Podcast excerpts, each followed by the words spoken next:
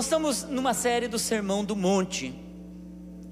Tem sido muito especial e um desafio para nós como igreja e para mim como pastor guiar uma igreja nesse lugar do principal ensinamento de Jesus.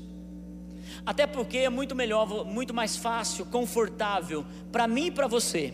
Eu vir para o culto pregar uma palavra de fé, uma palavra que você vai sair daqui animado.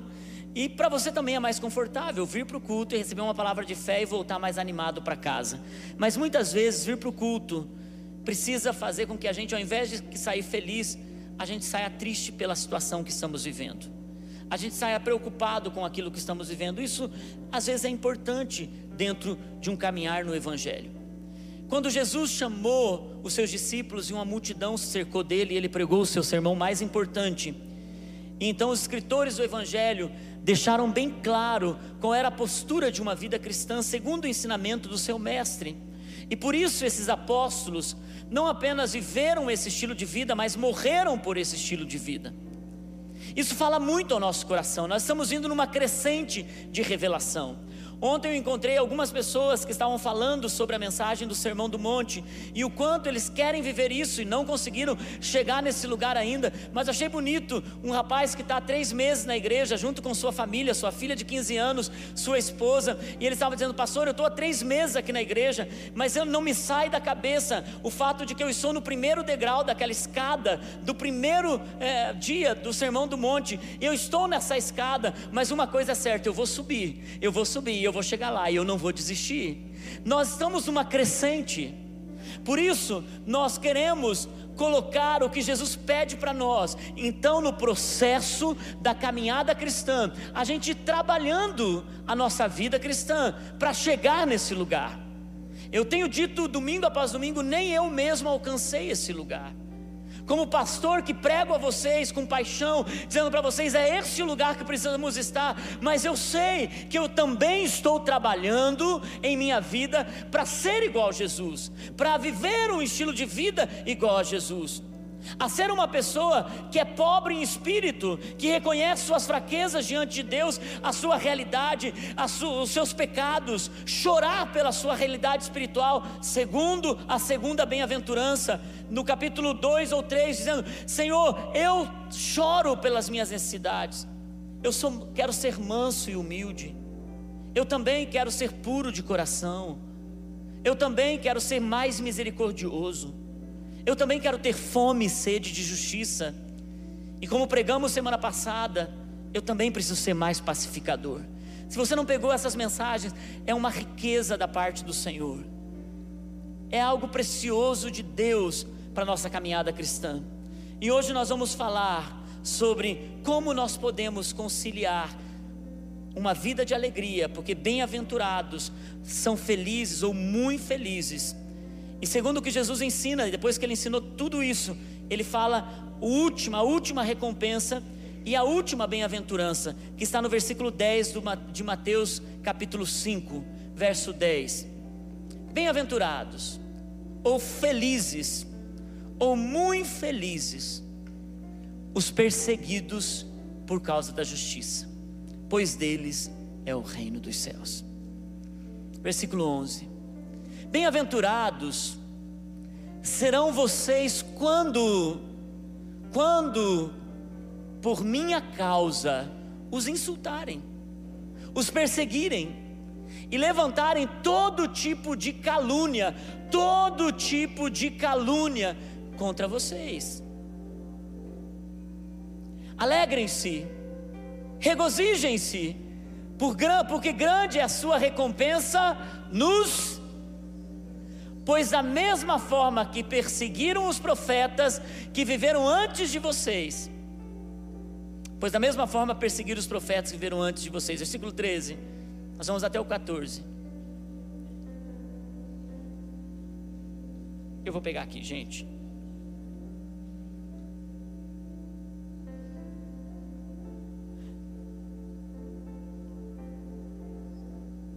Até aqui travou. Vocês são o sal da terra, mas se o sal perder, o seu sabor, como restaurá-lo? Não servirá para nada, exceto para ser jogado e pisado pelos homens. Jesus aqui está falando: como pode alguém ser alegre e ser perseguido? Quantos de vocês, quando são perseguidos, saem daquilo que falaram de vocês, daquilo que perseguiram a vida de vocês, daquilo que levantaram calúnias, injúrias sobre vocês e saíram de lá pulando de alegria, dizendo: Yes, eu fui injuriado, yes, eu fui, eu fui perseguido. Ninguém faz isso, mas Jesus está dizendo que felizes são aqueles que são perseguidos.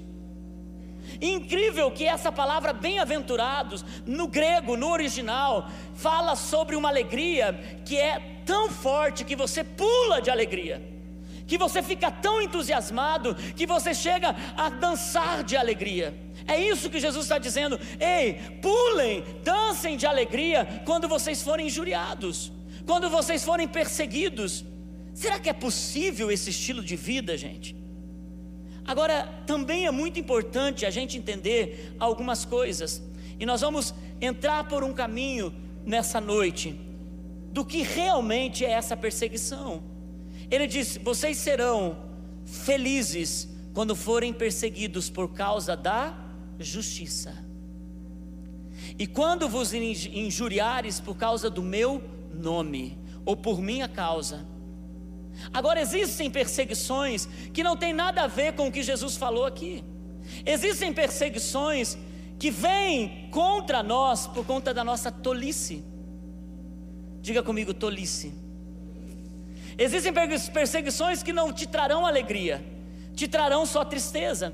Mas não é porque Jesus não vai recompensar a perseguição, porque toda perseguição por conta do, da justiça e por conta do amor do nome dele, terá uma recompensa. Agora, tem perseguições que não tem recompensa, por quê? Porque é fruto da nossa tolice. Vou te dar alguns exemplos. Jesus não disse: Felizes os que se colocam em objeção a tudo que é cristão, que não é cristão. E muitas pessoas são perseguidos, não é porque eles se colocam do lado da justiça, Muitos são perseguidos porque são tão tolos na forma de falar do seu, da sua fé. Tudo que não é cristão ele se coloca contra. Se uma pessoa não é cristã, ele afasta essa pessoa. Se ele está no trabalho e as pessoas têm ali um macumbeiro, um bandista, um budista e não pratica da mesma fé, ele não quer nem contato com essa pessoa. Muitas pessoas são perseguidas não é porque estão a favor da justiça, são perseguidas porque são pessoas que, quando a coisa não tem a ver com sua fé, eles se opõem. Ele é radical. Jesus também disse, não disse, ou melhor, Jesus também não disse: felizes os que são intolerantes, bem-aventurados os que são perseguidos, porque são intolerantes. Se vem perseguição porque você é intolerante, é pura tolice.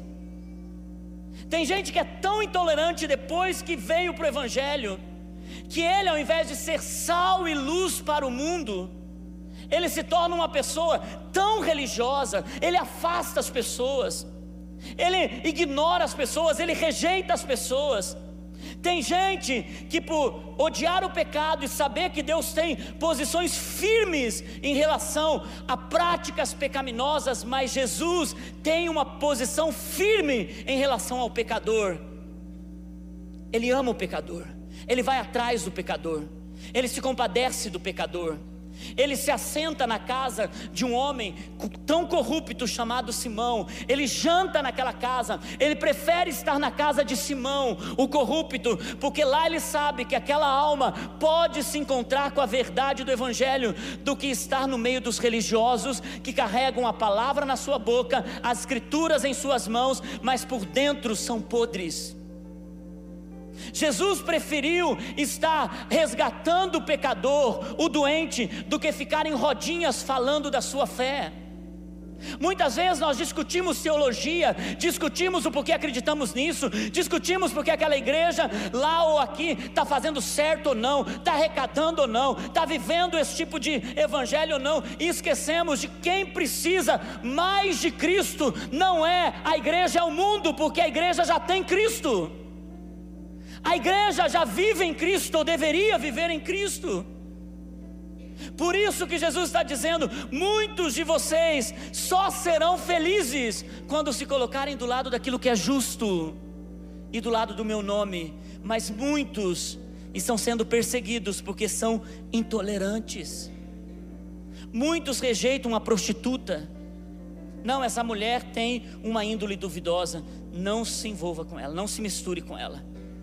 Ah, se a prostituta, a adúltera, a mulher de muitos maridos e a mulher que viveu cheia de demônios, se todas elas não tivessem se encontrado com Jesus, o futuro de Samaria não seria se converter ao Evangelho, o futuro de Maria Madalena não seria ser liberta de muitos demônios.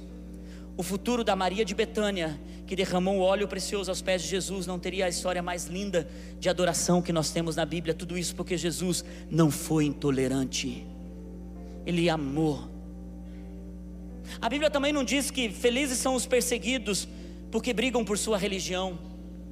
Tem gente que ama brigar por sua religião. Tem gente que bate no seu portão para entregar folhetinho do último dia, do primeiro dia, do sábado, do domingo. E você, não, porque não sei o que. Não discuta. Não discuta sequer com seus amigos. Não discuta a sua fé quando você derramar amor e a sua própria vida do lado da justiça, do lado do amor, da fidelidade, da honestidade, for tão clara, eles amarão Jesus, porque eles verão Jesus em você não é na discussão, não é na briga. Por isso, quem é perseguido por causa de briga por religião, vai ter uma amarga colheita. Jesus também não disse: Felizes os que são perseguidos quando brigam por sua fé, porque lhes falta sabedoria.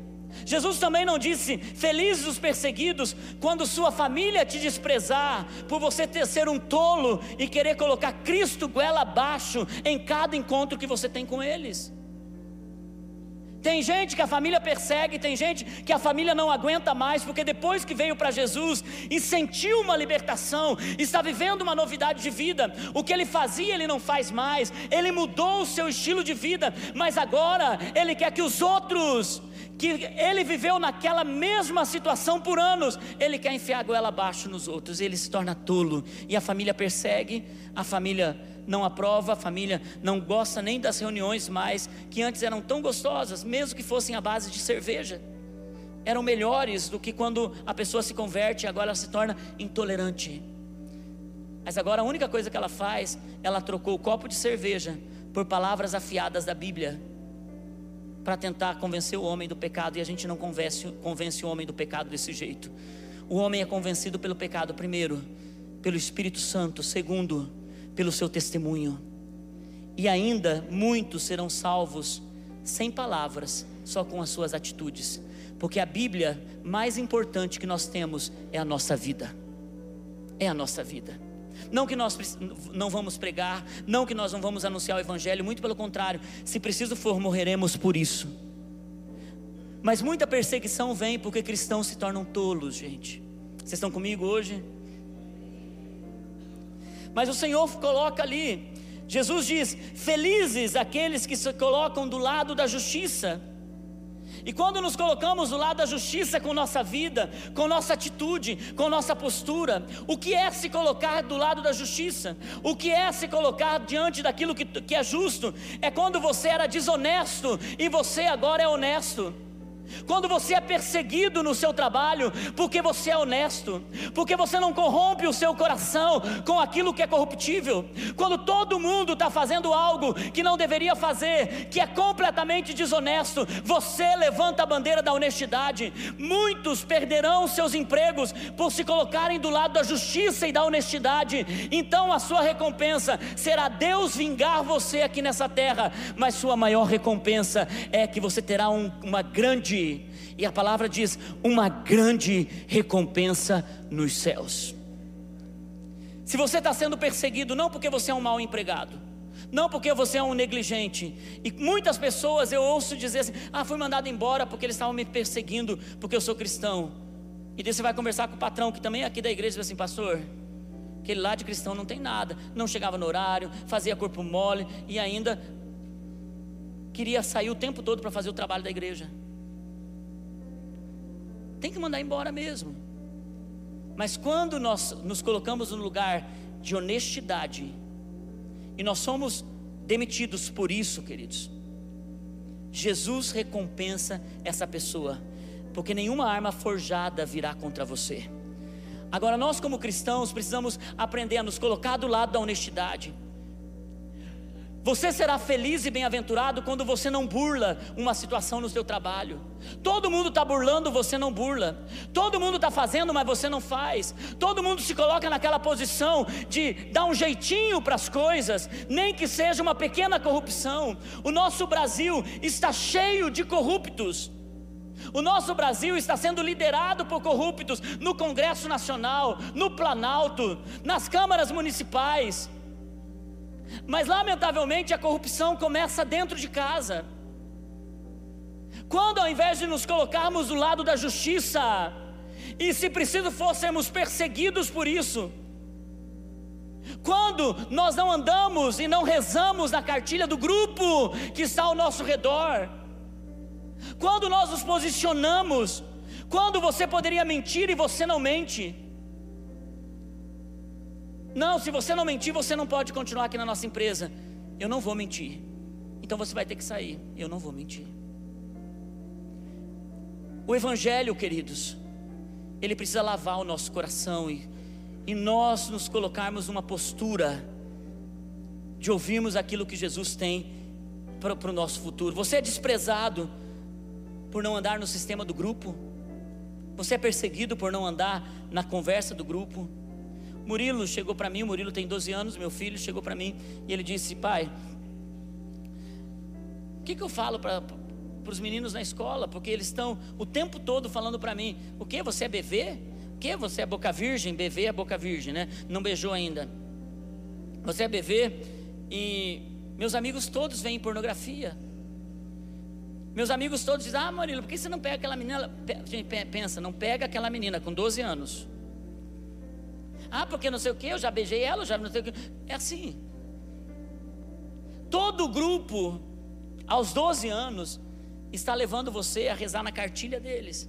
Aos 15, está levando você a rezar na cartilha deles. Quando o jovem vai para a universidade e ele precisa se colocar do lado da justiça, diante de tudo aquilo que é santo, diante de tudo aquilo que é puro, diante de tudo aquilo que é pobre de espírito, diante de tudo aquilo que você chora pelos seus pecados, e o mundo está vivendo uma vida segundo os seus padrões, e todo mundo sai na sexta noite, depois da universidade, vai para o barzinho, e você não vai, e você começa ser julgado e até rejeitado do grupo por aquilo, isso te traz uma recompensa eterna. Isso é uma postura que Jesus diz: vocês serão perseguidos por se colocarem do lado da justiça.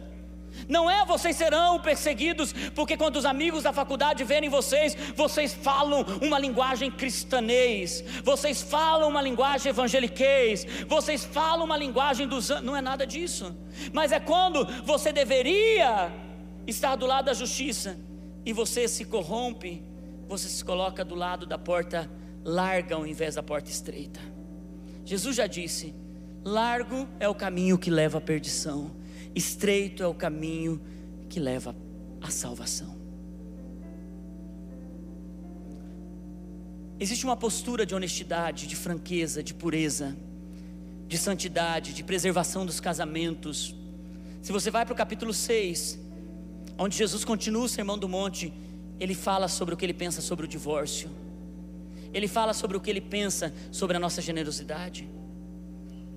Por isso, queridos, quando nós somos perseguidos por estarmos do lado da justiça, quando nós somos perseguidos por nos colocarmos do lado de Jesus, daquilo que é santo, que o mundo odeia, o mundo não odeia você, mas o mundo vai odiar e sempre odiou a Cristo, porque esse mundo está sendo influenciado por um espírito que seduz eles para viverem na carne, nas suas vontades, nos seus desejos. Então eles não odeiam você, eles odeiam Cristo que há em você. A obra que Jesus está fazendo na sua vida. Vamos revidar, vamos fazer uma revolução, vamos pegar em armas, por isso jamais. Nós morreremos se for necessário, por amor a Cristo. Nossa postura em relação à justiça, por se colocar ao nome de Cristo, é por conta da nossa devoção. Se você está crescendo em Deus, e eu não espero que alguém que está chegando hoje possa dizer assim: eu morreria por Cristo. Porque ele não consegue nem estar muitas vezes do lado da justiça em crescimento, ele não consegue deixar de mentir, ele não, de, não consegue deixar de ser desonesto, mas ele, quando a pessoa não faz nada para mudar isso, ela está cavando um buraco mais fundo depois de conhecer a verdade. Mas depois que ele conhece a verdade, ele está se esforçando, ele está subindo os degraus, como aquele irmão disse. Ele, como eu disse, o irmão repetiu. Então, você está subindo os degraus. Quando você está crescendo em Deus, significa que Deus está te dando toda a força necessária para se tornar alguém mais genuíno na sua fé, alguém mais forte na sua fé, não religioso. Por isso que o apóstolo Paulo, ele disse o seguinte, em 2 Timóteo, capítulo 3, versículo 12, e ele não estava ensinando para um hominho de cabelo branco, para um senhor de cabelo branco, ele estava mandando uma carta para um jovem, muito jovem, pastor de uma igreja de 25 mil pessoas. A igreja que Timóteo pastoreava em Éfeso tinha 25 mil pessoas. Era uma igreja influente. Se você acha que a nossa igreja está crescendo, eu quero o crescimento da igreja do pastor Timóteo. E o apóstolo Paulo estava ensinando esse jovem pastor a ser um bom pastor. E ele disse: Timóteo, de fato, todos os que desejam viver piedosamente, o que é ser piedoso? É ter uma devoção, não é ser religioso. Timóteo, todos que desejam viver piedosamente em Cristo Jesus serão perseguidos. Todos, não são alguns, todos que desejam viver piedosamente serão perseguidos. Paulo, esse homem que perseguiu e depois foi perseguido, esse homem que foi com uma carta para matar cristãos, esse homem que teve um encontro com Jesus à beira do caminho, Paulo, esse homem que, quando o primeiro mártir da igreja, Estevão, foi apedrejado, ele diz que ele estava com as suas, Lucas na verdade fala que as roupas de Paulo estavam ali perto daqueles que estavam apedrejando esse homem. Paulo viu o primeiro apedrejamento do primeiro mártir. Então Paulo agora está indo para Jerusalém, está a caminho de Jerusalém para pregar o evangelho. E quando Paulo está indo, ele encontra um profeta. E os profetas são aqueles que trazem a verdade do céu para a terra um profeta chamado Ágabo. E olha o que diz o relato bíblico, Atos 21, do verso 10 em diante. Depois de passarmos ali vários dias, desceu da Judéia um profeta chamado Ágabo. Vindo ao nosso encontro, tomou o cinto de Paulo e, amarrando as suas próprias mãos e pés, disse: Assim diz o Espírito Santo.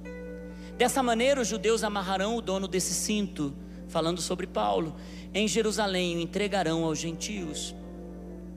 Quando ouvimos isso, nós e o povo dali rogamos a Paulo: Paulo, por favor, não suba para Jerusalém.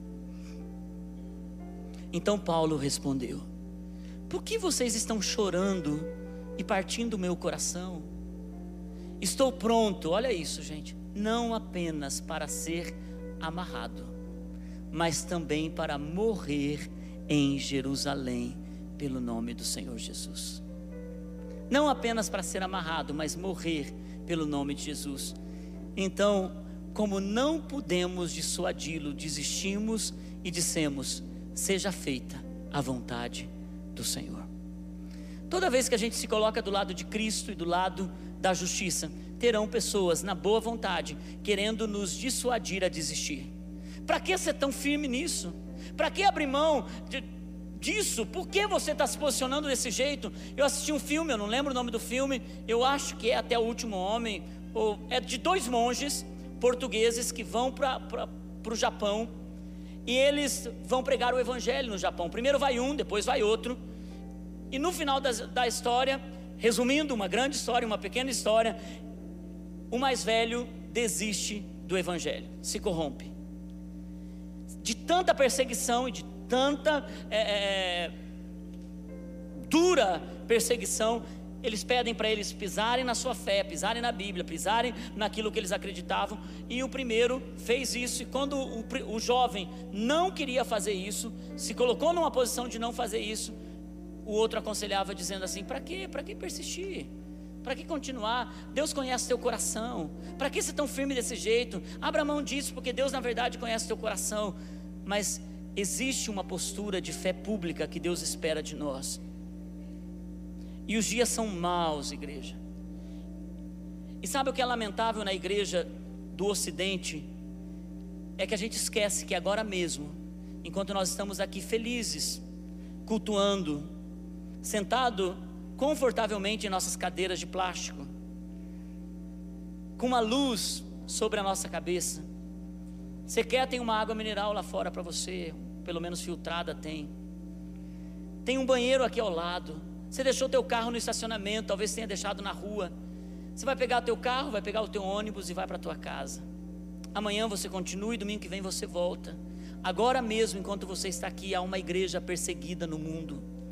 Há cristãos como eu e você que estão sendo perseguidos e não tem um pedaço de pão para comer no dia do Senhor. Muitos deles pegam o pouco de comida que eles têm, eles se reúnem para adorar o Senhor, eles dividem, dando pedacinhos pequenos para cada um poder celebrar domingo após domingo a bondade do Deus deles. Pessoas que se escondem na China, na Coreia do Norte, se escondem porque não podem fazer o seu culto público. Pessoas hoje no mundo todo, e nós no Brasil temos a oportunidade de fazermos isso. Existe uma perseguição que é da nossa vida diária, mas existe uma perseguição como cristãos que ainda nós não experimentamos.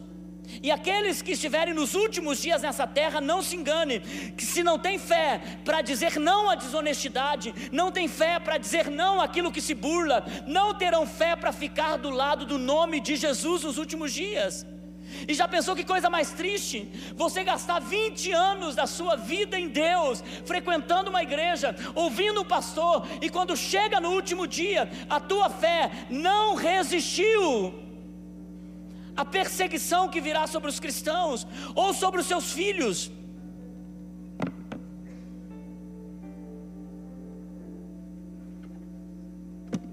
Eu olho para os meus filhos e eu fico pensando, se eles enfrentarem os últimos dias nessa terra, se o Murilo enfrentar os últimos dias nessa terra, se os meus netos enfrentarem os últimos dias nessa terra, qual foi o legado da minha fé? Qual foi o legado da minha fé para dizer para eles: amem a Jesus, morram por Jesus? Queridos, há uma perseguição, desde quando Jesus ressuscitou, a igreja começou a ser perseguida. O apóstolo Pedro, o primeiro mártir, na verdade, foi irmão, foi Tiago. Então, Pedro, quando é, é, é morto, e falam para ele: Pedro, nós te mataremos crucificado. E Pedro diz assim: Eu não sou digno de morrer como o Mestre morreu. Podem me matar crucificado, mas me matem de cabeça para baixo. Então, Pedro é morto, crucificado de cabeça para baixo.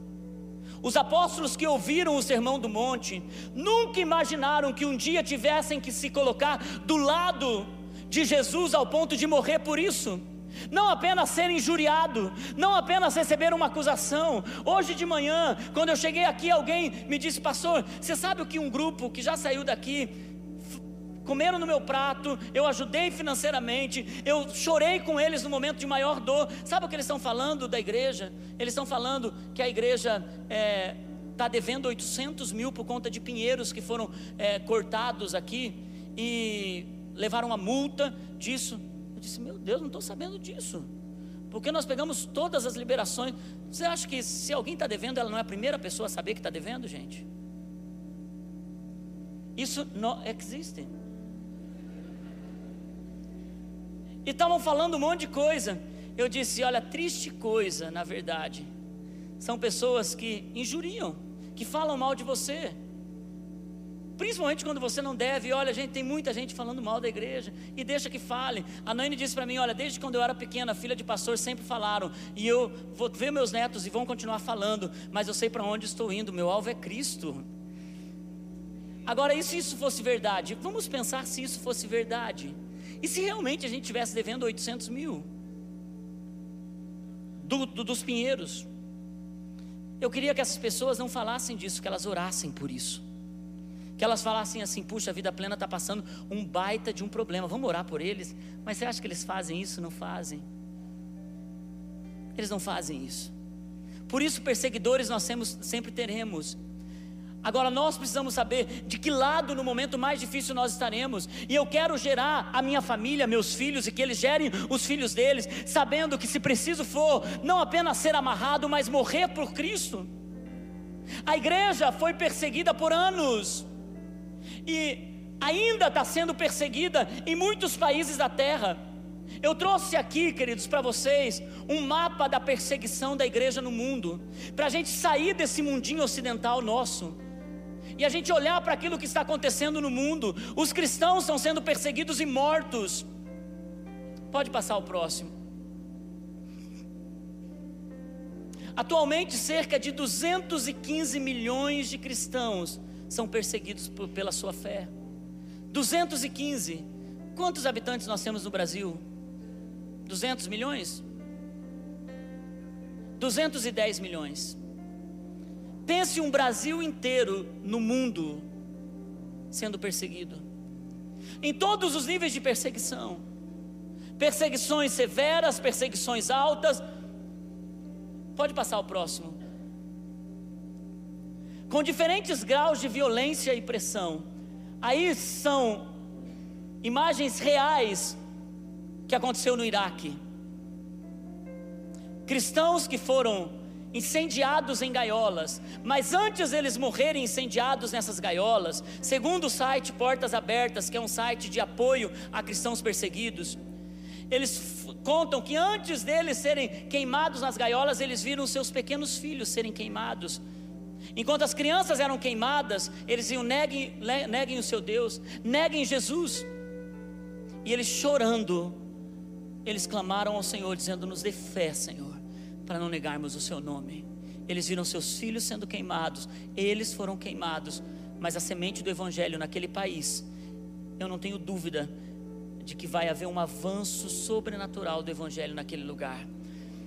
Hoje pela manhã, ontem pela manhã, foi declarado que o Iraque assumiu uma das cidades que tinham sido tomadas pelo, é, pelo ISIS, pelo Estado Islâmico, e eles tomaram Mansu ou Monsu, alguma coisa assim, e eles tomaram ontem, ou seja, recuperaram uma cidade que estava sendo protegida pelas leis do Estado Islâmico.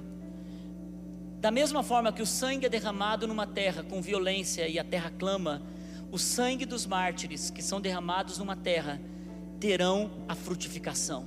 Nós cremos que Jesus ainda vai salvar esses países perseguidos, vai enviar missionários para esses lugares. A perseguição não vem só de agora. A perseguição acontece desde a época da igreja primitiva. Havia tanta violência sobre os cristãos, e pode deixar, não vamos prosseguir, eu conto essas histórias depois. Tem a perseguição extrema em alguns desses países, onde as leis do país tiram toda a liberdade do cristão. É por lei, você não tem como é, desobedecer essas autoridades, levando à prisão, tortura e morte. Os missionários que entram nesses países sabem que entrarão para morrer. Todo missionário que vai para a Coreia do Norte, que vai para o Sudão, que vai para o Afeganistão, que vai para a Somália, para a Eritreia, todos esses missionários sabem que eles estão dando talvez o último adeus para os seus pais. A exemplo da época em que enviavam para os países que hoje são evangelizados e tem o maior número de cristãos, muitos pais, ao se despedirem dos seus filhos nos navios, eles sabiam que nunca mais veriam os seus filhos de 18, 20 anos de idade, estavam enviando para uma missão. Existem países que ainda missionários têm coragem de entrar neles, Existe uma perseguição severa, não há leis contra a prática da religião, mas há perseguição por parte do governo, da família e da sociedade. Existe uma igreja que nós ajudamos no Cairo, eles têm um estúdio, nós mandamos todo mês uma oferta generosa em dólar para eles, porque eles fazem um estúdio de é, propagação do evangelho na língua árabe. Eles, além de enviarem panfletos, eles conseguem colocar para os beduínos e para os homens que estão em aldeias afastadas, que tem só uma parabólica, eles conseguem cortar o sinal e mandar um sinal de uma mensagem eh, cristã para aquele lugar, e muitos estão se convertendo, muitos estão se convertendo. Alguns, quando se convertem, eles acabam sendo perseguidos pela própria família. Então, no Cairo, no Egito, um lugar de extrema perseguição também, há uma igreja florescendo e eles ganharam um lugar no deserto, um, é, um, uma, um, lugar de retiro onde eles acolhem muçulmanos que foram perseguidos e foram excluídos da sua família e as pessoas passam um tempo lá até reconstruir a sua vida. Muitos deles nunca mais verão seus filhos, muitos deles nunca mais verão seus pais, muitos deles foram rejeitados e violentamente machucados por aceitarem o Evangelho e disseram sim Existe um outro tipo de perseguição, que é a perseguição no nível alto. As leis do país permitem a prática de outras religiões, mas os cristãos são perseguidos em todas as esferas. Próximo slide. Só um pouquinho, volta no slide anterior. O nível de violência contra os cristãos, eles queimaram, eles afogaram. O Estado Islâmico está sendo hoje, juntamente com o comunismo, um dos maiores algozes dos cristãos no mundo. Próximo slide. Aqui está o mapa mundi e os lugares onde tem perseguição extrema, onde as leis do país não permitem o evangelho chegar, são esses lugares em marrom. Os lugares onde existe uma perseguição severa são os lugares em roxo. E os lugares onde existe perseguição alta, os lugares em verde. Aqui está a lista, o ranking dos lugares mais perseguidos, acho que é o nosso próximo slide. O primeiro lugar mais perseguido é a Coreia do Norte, onde os cristãos são perseguidos ao ponto deles entrarem no lugar, primeiro que a própria população está morrendo de fome, está em miséria extrema, aonde os pais estão comendo seus filhos, a um nível de canibalismo enorme na Coreia do Norte. Nesse lugar, Todo missionário que está entrando lá, ele sabe que ele está entrando para viver segundo a realidade daquele país, em um lugar de extrema miséria, um lugar de extremo frio, um lugar onde eles vivem uma vida subhumana, ao ponto deles serem descobertos e irem para campos de trabalho forçado, em pedreiras, não tendo muitas vezes um tipo de alimento por dia. O segundo lugar é a Somália, Afeganistão, o terceiro, Paquistão, o quarto. Sudão, o quinto, houve uma revolução lá e está uma coisa tão horrível no Sudão. A Síria e o Brasil têm recebido muitos sírios cristãos que foram perseguidos por causa da sua fé, tiveram que abandonar tudo, engenheiros, arquitetos, gente que teve que fugir, deixar tudo lá. O Iraque, Irã, o Iêmen e a Eritreia, ali está escrito errado, mas é Eritreia, que está hoje em nono lugar, mas já foi muitos anos em, em segundo lugar. E aqui na América, ou nas Américas, nós temos o México, que acabou saindo há, há poucos anos, talvez 40 anos, de uma perseguição tão violenta, aonde o governo, há 40 ou 50 anos atrás, o governo acabou é, matando muitos sacerdotes e perseguindo a igreja. E aqui perto da gente, na Colômbia, é o quinquagésimo país em perseguição contra os cristãos. Nós vamos dar uma olhada para fora do nosso conforto, sabe, gente? E perguntar para nós mesmos: o quanto nós nos colocamos do lado de atos de justiça na nossa vida pessoal, mas o quanto nós estamos guardando a nossa fé e guardando a fé da próxima geração, ao ponto de morrer por isso. A igreja primitiva era tão admirada e ela cresceu por causa do sangue dos seus mártires. Os cristãos, não apenas os apóstolos, os cristãos da igreja primitiva, conforme os governadores e os imperadores iam entrando, e eles instituíram Roma como um, deus, e constituíram o imperador como um subdeus, por isso eles diziam Ave César, eles adoravam a César, tinha templo a César, ao imperador, a, adoração ao homem, e a igreja se posicionando, dizendo: Nós temos apenas um Deus, apenas um rei, ele é Jesus. Eles foram mortos mortos nos grandes coliseus. Nero, o imperador louco, que incendiou Roma ao seu bel prazer. Esse homem perseguiu tantos cristãos que ele lotava os coliseus e colocavam os, os cristãos para serem um espetáculo público. Ele, quando não achava mais engraçado aquilo que os cristãos estavam sofrendo, ele usava novas técnicas. Ele começou colocando os cristãos no centro das arenas e soltavam leões famintos, e esses leões devoravam os cristãos. E a história diz que quando as pessoas iam para retirar os corpos dos cristãos que estavam na arena, o sangue sobre, sobre toda a arena estava no calcanhar. Eles andavam pisando nos sangues dos cristãos. E quando eles iam para pegar as partes dos corpos, se eles choravam, e muitos deles se convertiam ali, porque eles não entendiam como podia como podia aqueles cristãos, sendo humilhados, muitos ex-cristãos, homens eram vestidos de mulheres, mulheres eram colocadas nuas na arena, envergonhadas, nunca ninguém tinha visto seus corpos. O seu corpo era do seu marido, eles guardaram pureza. E de repente agora um homem mau expõe a nudez desses cristãos. Humilham os homens vestidos de mulher, colocam em praça pública e eles não entendiam como podia. Ao entrarem, eles encontravam um braço segurando outro braço, alguém colocando-se à frente do próximo. Eles diziam, como pode? Ao invés de eles jogarem o outro para ser morto, eles protegiam uns aos outros. Enquanto os leões estavam famintos sendo liberados, eles estavam num canto assustados, cantando glória a Deus nas alturas, digno é o cordeiro de receber honra, louvor e glória. Esse era o padrão da fé da igreja primitiva. E hoje ainda, não se engane, hoje ainda há uma igreja no mundo, na Coreia, na China, Há uma, há uma igreja perseguida, cristãos perseguidos, que estão ainda dizendo: não apenas serei amarrado, mas serei também morto por amor ao meu Deus.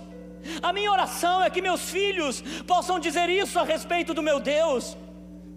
Que Jesus não seja apenas um nome que eles louvam no domingo, mas que seja uma verdade em seu coração Muitos deles, quando Nero já não suportava mais ver apenas aquele espetáculo, ele criava novas técnicas de humilhação aos cristãos. Ele tirava a pele dos animais, ainda em sangue, enrolavam os cristãos e eles eram colocados no centro da arena. Alguns pendurados em estacas, eles derramavam óleo quente, primeiro nos pés, depois nas pernas, depois nessa parte eles iam sendo queimados ao pouco. Outros colocavam piche, betume, e eles, e eles ficavam sendo incendiados como um espetáculo público diante daquelas pessoas.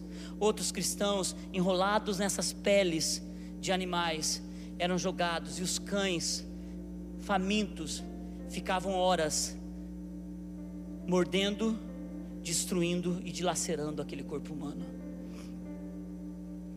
Eu sei que é duro ouvir isso, queridos, mas foi a pura verdade do Evangelho que alcançou o nosso coração. Gente sofreu para que o legado chegasse até aqui. Homens e mulheres foram perseguidos para que o legado chegasse até aqui. Houve uma perseguição tão violenta. Há não muitos anos aqui, quando a, a União Soviética, ainda um país comunista, fechado, quando Lenin decide implantar o comunismo, e num só dia, 8 mil sacerdotes são mortos, milhares de cristãos são perseguidos e mortos. Não muito longe de nós, a igreja de Cuba, porque eles não votaram certo, porque a igreja se calou no seu voto, porque a igreja não se posicionou na sua cidadania por lei Cuba se tornou um país comunista e a igreja que era uma igreja que florescia em Cuba se tornou uma igreja tão irrelevante, tão assustada. Ora, por outro lado, em um país que agora eu não me lembro qual era, nós assistimos o filme deles. Dez anos de comunismo. A igreja em célula, por isso que eu acredito no poder da igreja em célula. A igreja em célula, quando a perseguição aconteceu, eles entraram nos templos, eles proibiram os cultos. Era um país democrático, aonde a ditadura entrou, aonde o comunismo entrou, a perseguição entrou. Eles pegaram todos os templos, arrancaram as cruzes, e eles acabaram fazendo com que os cristãos que fossem descobertos fossem é, mortos. E os cristãos não se calaram. Sabe o que eles faziam? Eles iam para as casas eles se reuniam nas suas células e eles todo dia da semana que eles se reuniam, eles tinham uma mesa de centro na sua sala que era falsa e eles dentro tinha uma Bíblia, tinha o material de estudos e em cima eles tinham sempre um bolo pequeno e, um, e uma jarra de suco.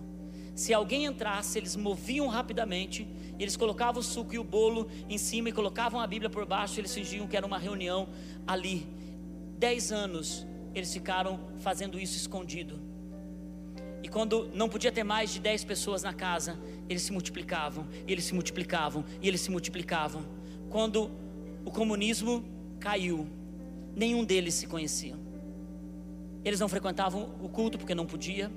Eles só se multiplicavam nas casas. O primeiro domingo do culto. Quando um líder foi falando para outro líder, foi falando para outro líder, e eles fizeram a primeira reunião.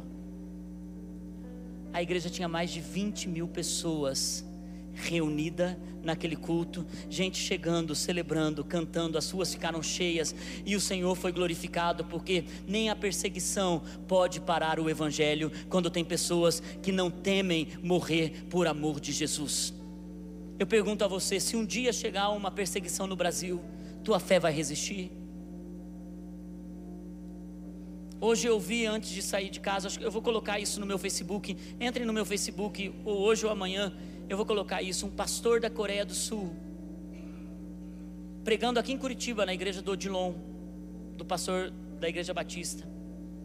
Ele diz assim: Eu não acredito que vocês brasileiros são desse jeito. Desse jeito. Eu não acredito. O que eu vi ontem à noite nunca aconteceria na Coreia. E ele começa a colocar as coisas, mas eu não vejo que é a igreja do Odilon. Eu vejo que é a realidade da igreja no Brasil. Ele diz: Isso nunca aconteceria. Porque lá nós tememos, nós amamos a Deus, nós honramos a Deus.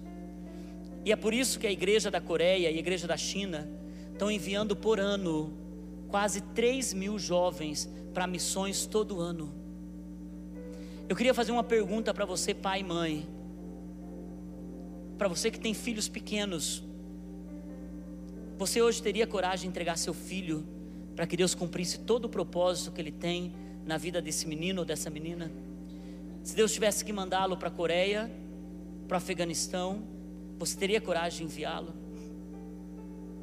Se um filho teu chegasse e falasse, pai, mãe, eu estou sentindo de ser missionário na Europa, vai filho, porque Paris é lindo.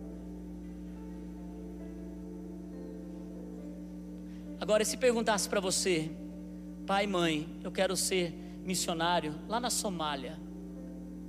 Você daria o seu filho para morrer por Jesus?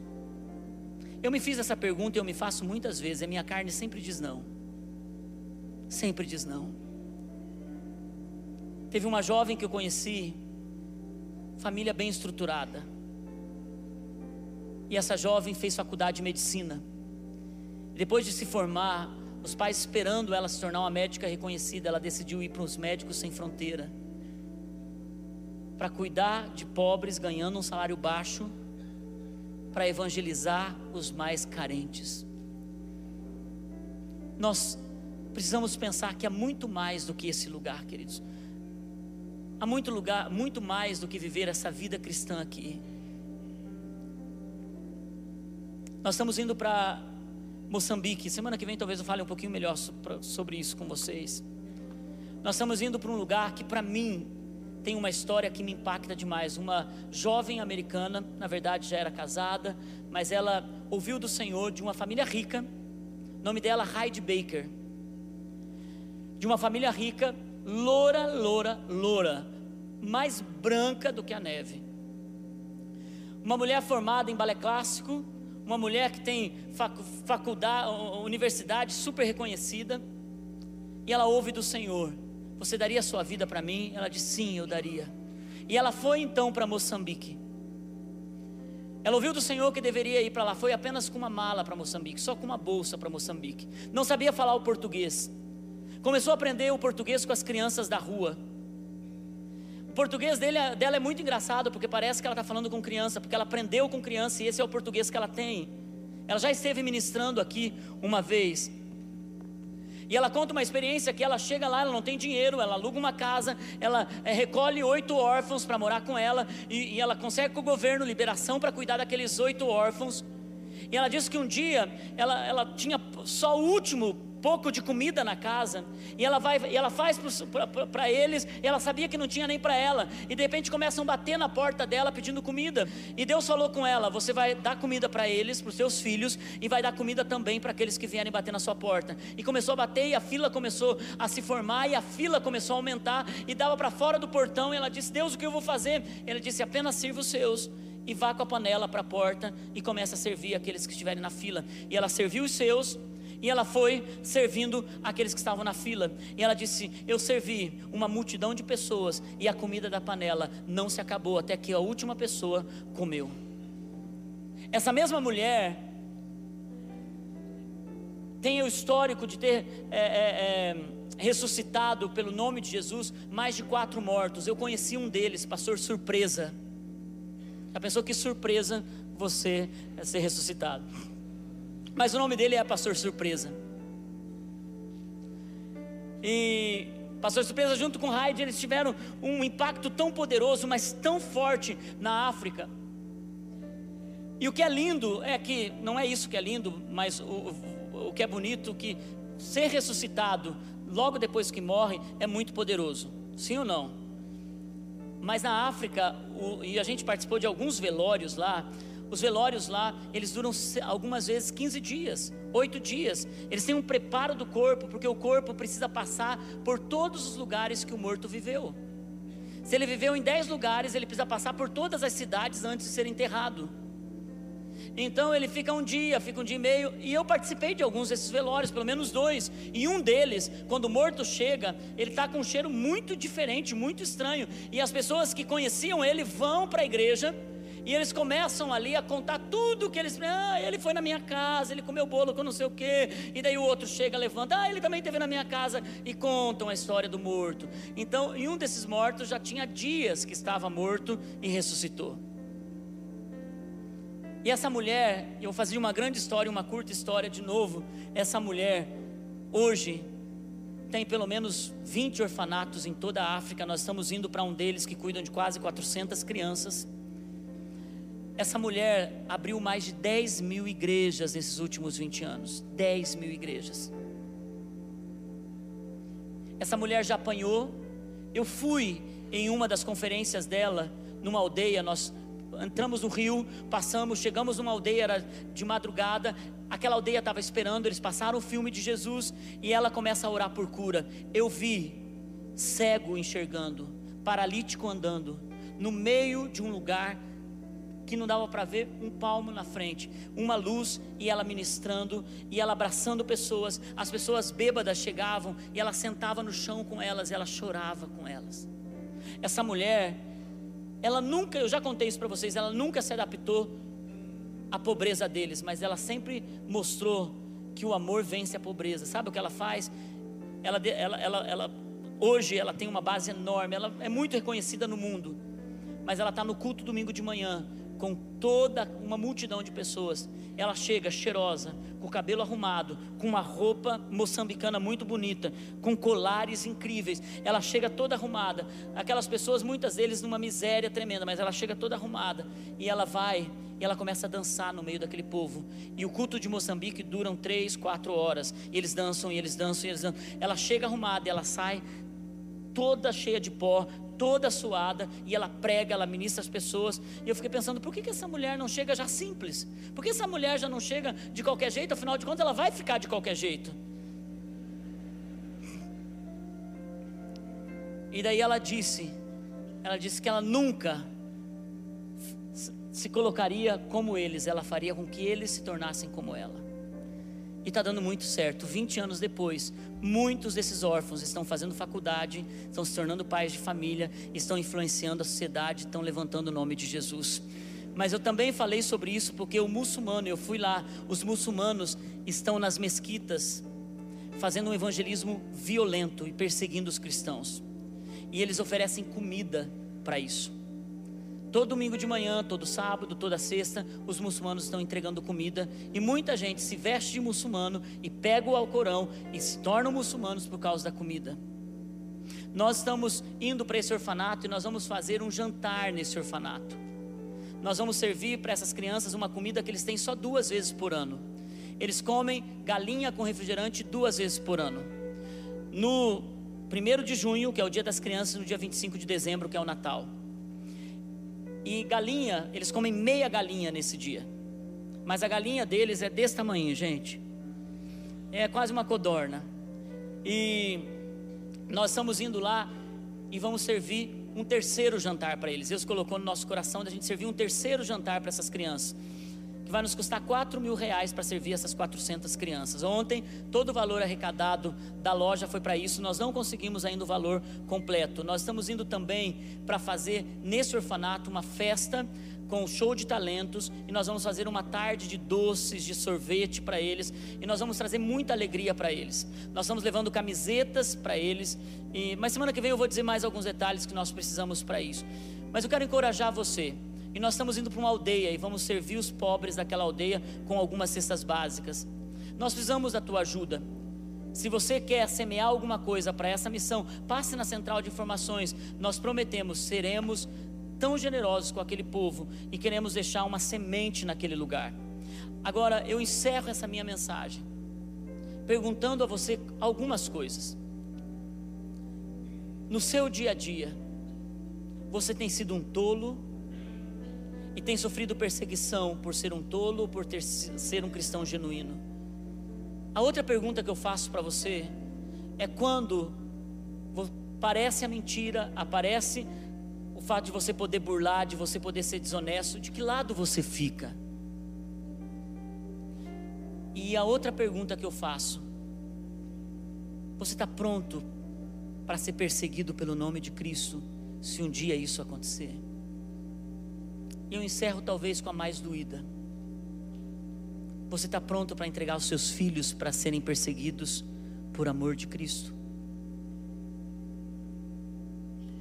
Perguntas que você pode responder e deixar crescer em fé no teu coração. Mas lembre de uma coisa: você só está aqui hoje porque o sangue de homens e mulheres foram derramados por mim e por você. Vamos colocar em pé.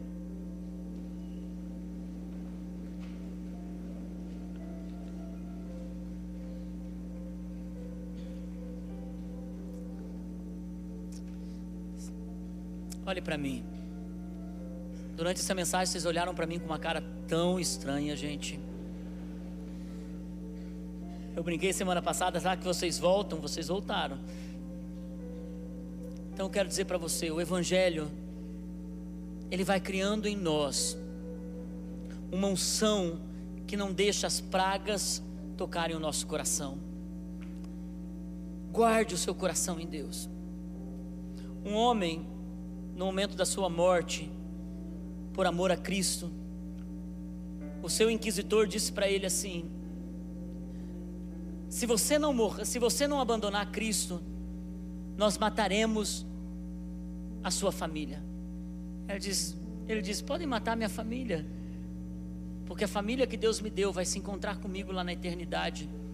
Para mim, eu abandonaria tudo por amor a Cristo. Se você então não morrer, eu vou, vou, vou tirar a tua terra. Ele disse: Você não pode tirar minha terra, porque eu tenho uma casa eterna que Deus preparou para mim, uma casa melhor do que essa. Você nunca pode tirar minha terra. Então eu vou matar todos os seus amigos. Você não pode matar os meus amigos, porque o meu melhor amigo, ele está comigo para sempre, ele é o Espírito Santo. Sabe de uma coisa, querido? Ninguém pode tirar a nossa fé. Podem tirar tudo da gente, mas a nossa fé eles não podem tirar. É por isso que a minha oração é que a tua fé seja uma fé do sermão do monte, em crescente progressão e consolidação. E você, se daqui 10 anos você responder pelo menos duas ou três essa pergunta, sim, eu daria para Jesus isso. Se hoje você tem medo de entregar para Jesus algo, mas continue crescendo, continue avançando, continue rompendo. Deus quer revolucionários também do reino dele. Nós temos promessas dessa casa que você faz parte. Muitos profetas passaram por aqui dizendo que daqui sairiam missionários para as nações. Deus vai colocar no coração de muitas crianças e de muitos jovens o desejo profundo de pregar o Evangelho em outras nações. Deus vai colocar no coração dos nossos filhos um desejo profundo de se entregar para Ele. Por isso, nosso propósito é apenas ensinar a palavra. E o chamado de Deus vai se cumprir e você vai ser feliz por isso. Os moravianos, quando foram enviados para ilhas que eram ilhas, ilhas canibais, e eles se despediam da sua família. E eu tenho uma história de uma mãe que mandou seu primeiro filho, ele não voltou. Seu segundo filho recebeu o chamado de Jesus para ir também para ilhas perseguidas. Esse homem também não voltou. Ela mandou então o seu filho mais novo, quando fez oito anos. Seu filho mais novo disse: Mãe, eu sei que meus irmãos não voltaram, mas eu quero ir. Então, na semana que ela estava enviando, o pastor foi na casa dela, ela estava chorando muito, muito, muito, muito. E o pastor foi para consolar essa mulher. E ele disse: Irmã, eu sei, eu sei que você já mandou o seu primeiro filho e ele não voltou, mas ele morreu por Jesus. Irmã, eu sei que você mandou o seu segundo filho e ele foi e não voltou, mas ele morreu por Jesus.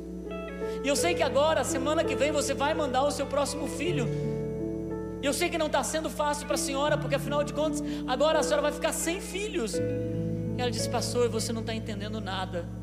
Eu estou chorando porque eu não tenho mais filhos para dar para o Senhor. Eu não tenho mais filhos para entregar para Jesus.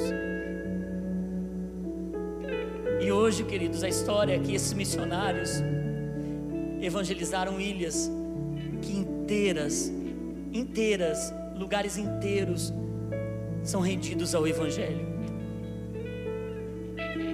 Por isso que a recompensa, então Jesus fala da recompensa, quando vocês forem perseguidos por amor a mim, de vocês serão o reino dos céus. De vocês serão o reino dos céus. Ou será que a gente está criando os nossos filhos e vivendo a nossa vida apenas por 70 e 80 anos nessa terra? Ou será que nós estamos olhando para a eternidade e vivendo pela eternidade? Oremos para que a nossa fé ela seja genuína.